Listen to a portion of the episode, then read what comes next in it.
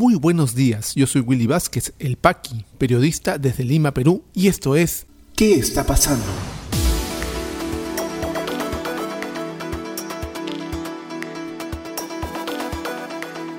Estas son las noticias de hoy jueves 22 de abril de 2021. Consejo de Ministros aprueba segundo pedido de extradición contra expresidente Alejandro Toledo. Siguen los cuestionamientos en la comisión especial que elegirán a los nuevos miembros del Tribunal Constitucional en el Congreso. Ministerio de Salud anuncia que adultos mayores de 70 a 79 años serán vacunados contra el COVID-19 la próxima semana.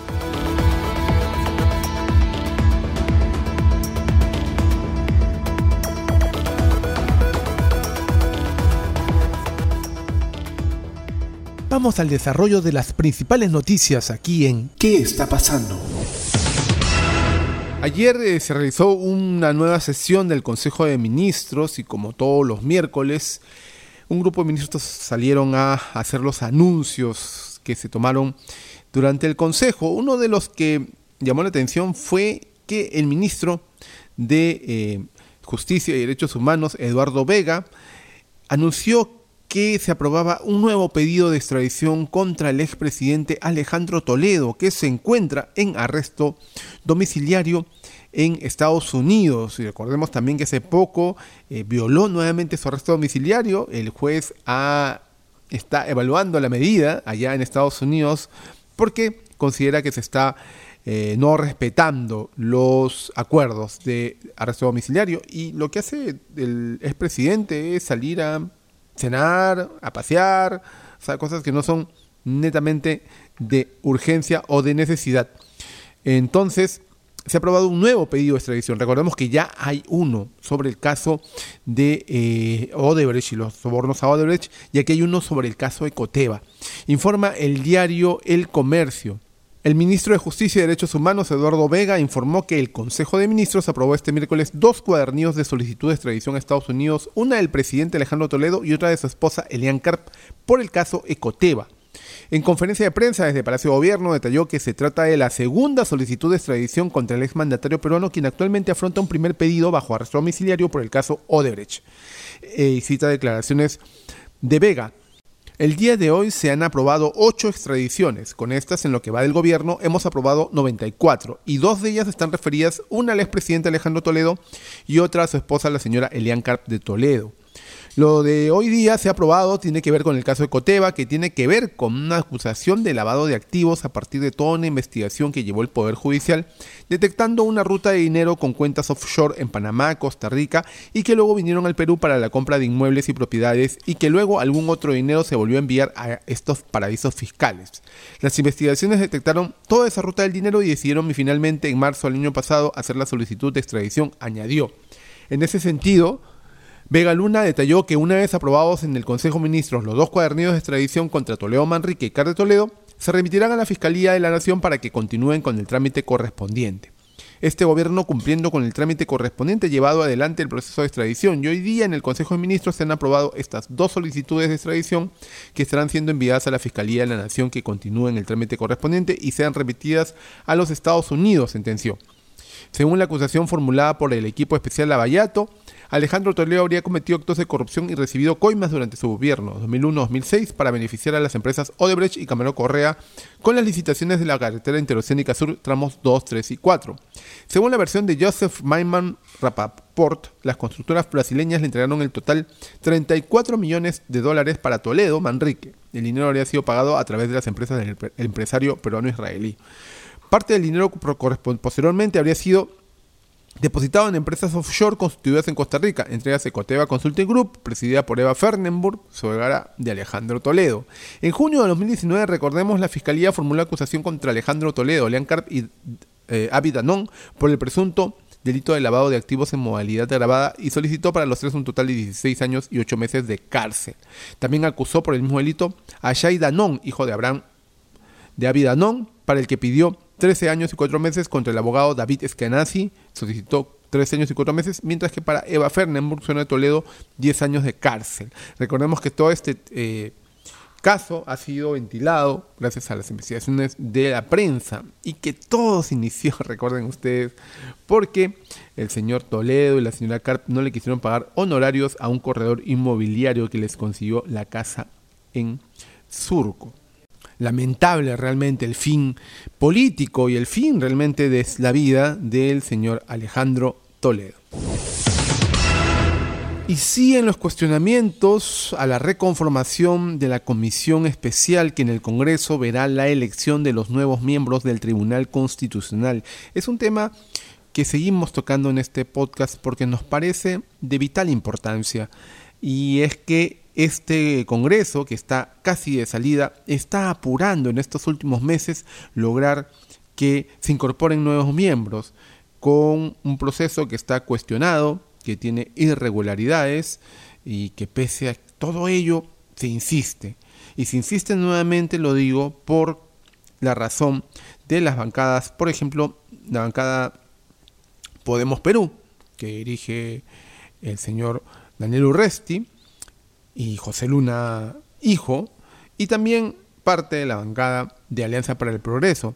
Todos ellos han llevado a cabo leyes que han sido inconstitucionales totalmente, varias leyes que han llegado al Tribunal Constitucional y este las ha declarado inconstitucionales. Entonces los congresistas sustentan este apuro en nombrar nuevos miembros del Tribunal Constitucional para poner a unos que no les eh, que les aprueben sus leyes, que no los declaren inconstitucionales. Así es de increíble. Por un lado, la bancada del Frente Amplio ha criticado que se haga que se conforme esta comisión nuevamente, rechazan la reactivación de la comisión especial. Eh, en un comunicado, la bancada del Frente Amplio dijo que hay esta comisión tiene una serie de cuestionamientos como la falta de objetividad, transparencia y legitimidad. Y añadió que el nuevo Congreso debería ser el encargado de esta tarea, lo, como muchos decimos y sostenemos, no es lo mejor el nuevo Congreso tampoco, pero tiene mucho mayor legitimidad que este que está de salida. En el documento que compartió el Frente Amplio, expresó que la comisión especial contó con dos asesores, un auxiliar y un técnico, generando un gasto de casi 104 mil soles, a pesar de que estuvo inactiva por casi seis meses y en medio de la pandemia del COVID-19. Por su parte, la bancada del eh, Partido Morado pidió inicialmente que la sesión de la comisión TC sea pública, las comisiones, las sesiones sean todas públicas, ¿no? Cosa que no ha estado pasando. Y luego eh, decidió retirar a Carolina Lizárraga, miembro de la comisión especial, de la comisión. Porque no consideran, pues, inicialmente que llegue a buen término.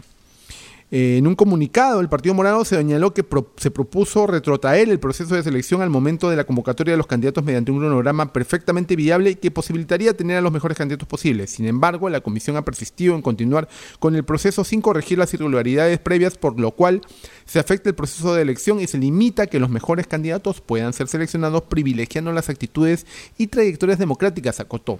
Por ello, la bancada morada decidió retirar a Carolina Lizárraga como su representante, pues considera que no puede avalar un proceso que no prioriza, por falta de voluntad política, que los mejores magistrados formen parte del nuevo Tribunal Constitucional.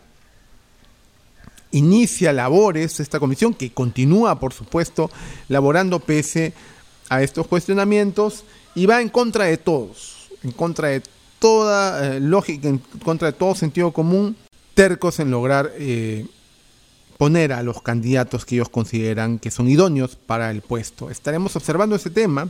Esperamos no cansarlos a ustedes, nuestros amigos que amablemente escuchan este podcast, pero consideramos que es muy importante observar muy de cerca y que la ciudadanía tenga una participación activa en esto. Van a haber tachas y van a haber cuestionamientos también de parte de la ciudadanía a estos candidatos, así que mucho ojo, estaremos informando y el, avance de la vacunación contra el COVID-19 con las dosis que van llegando al país avanza lento pero seguro al menos, porque ahora los adultos mayores de 70 a 79 años serán vacunados. La próxima semana anunció el ministro de Salud Oscar Ugarte, informa el diario El Comercio. El ministro de Salud anunció este miércoles que la próxima semana se iniciará la vacunación contra el COVID-19 a las personas que están en el rango de 70 a 79 años. Y eh, cita declaraciones de Ugarte. La aspiración es que avancemos rápidamente en la vacunación contra el COVID-19 en el caso de Lima. La próxima semana se va a empezar con los adultos mayores de 70 a 79 años y así vamos a ir avanzando en la totalidad de los adultos mayores que son 4.300.000, señaló el integrante del gabinete ministerial en conferencia de prensa. Además remarcó que los adultos mayores que no pudieron vacunarse, ojo con esto, en las fechas establecidas en la plataforma Pongo el Hombro, podrán hacerlo en los próximos días y en los establecimientos designados por las autoridades. De acuerdo con el padrón de REñec, que es nuestro padrón de vacunación, algunos adultos mayores que no han llegado, eso no es problema, la vacunación va a continuar para ellos en los próximos días en los puntos de vacunación que se van a anunciar, expresó. Ugarte también informó que se han establecido 39 centros de vacunación para los adultos mayores de 80 años que les corresponde inmunizarse este fin de semana, viernes 22, sábado 23 y domingo 24 de abril. Así que se está ampliando. Se va a vacunar a todos los adultos mayores que no han podido ir en sus fechas. Tranquilos, están eh, eh, eh, aseguradas esas vacunaciones y hablamos de Lima, básicamente de Lima. Y que a partir de la próxima semana nuestros adultos mayores entre 70 y 79 años también podrán acceder a ser vacunados. Y poco a poco van llegando. Hoy el presidente de la República ha arribado a la región Ayacucho con un lote de vacunas también y así se hizo lo propio en otras regiones y poco a poco se van atendiendo esta gran demanda de vacunas al interior del país y está supeditado lamentablemente a la llegada de vacunas desde el exterior que viene por pucho, viene por 200.000 dosis, 300.000 dosis y bueno, lamentablemente es lo que toca ahora, bueno, y exigir también desde la ciudadanía a que se tomen las medidas lo más rápido y en lo posible que se puedan hacer. Ya regresamos con mucha más información aquí en ¿Qué está pasando?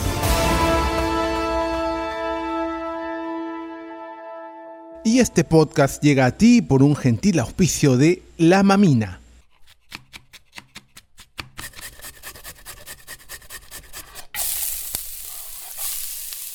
Estos sonidos son el punto de partida de una deliciosa experiencia.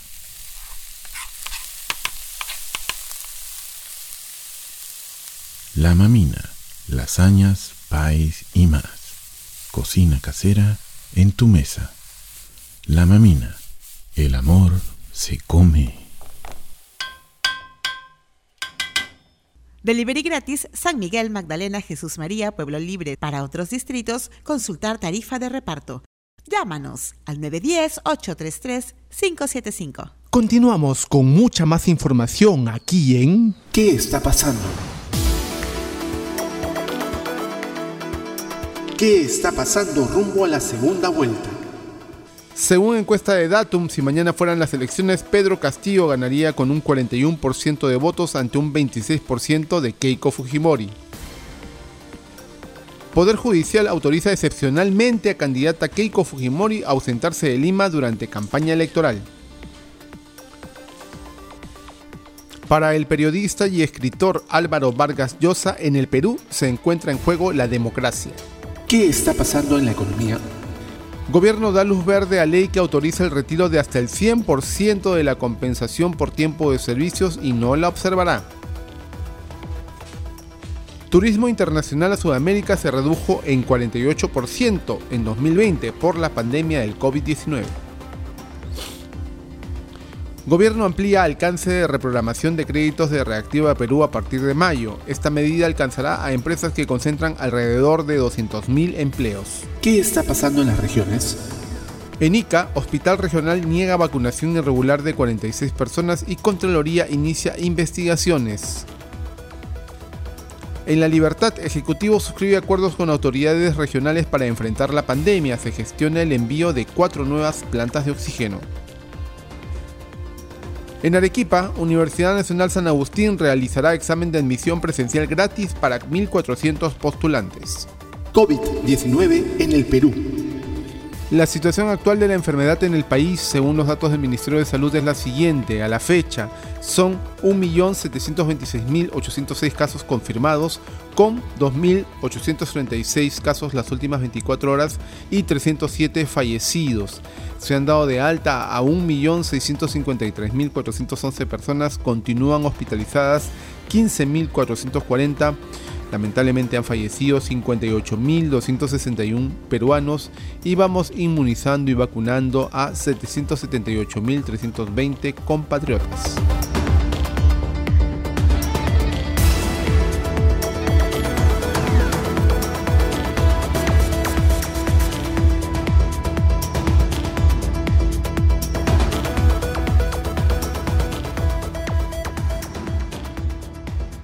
Si te interesó este podcast de noticias, recomiéndanos con tus contactos porque estaremos enviando este audio todos los días para que puedas tener una aproximación noticiosa a lo que está pasando en el país. Suscríbete a nuestra lista de distribución en WhatsApp y compártelo.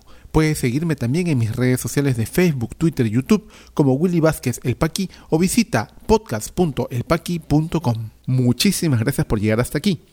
Nos escuchamos en cualquier momento.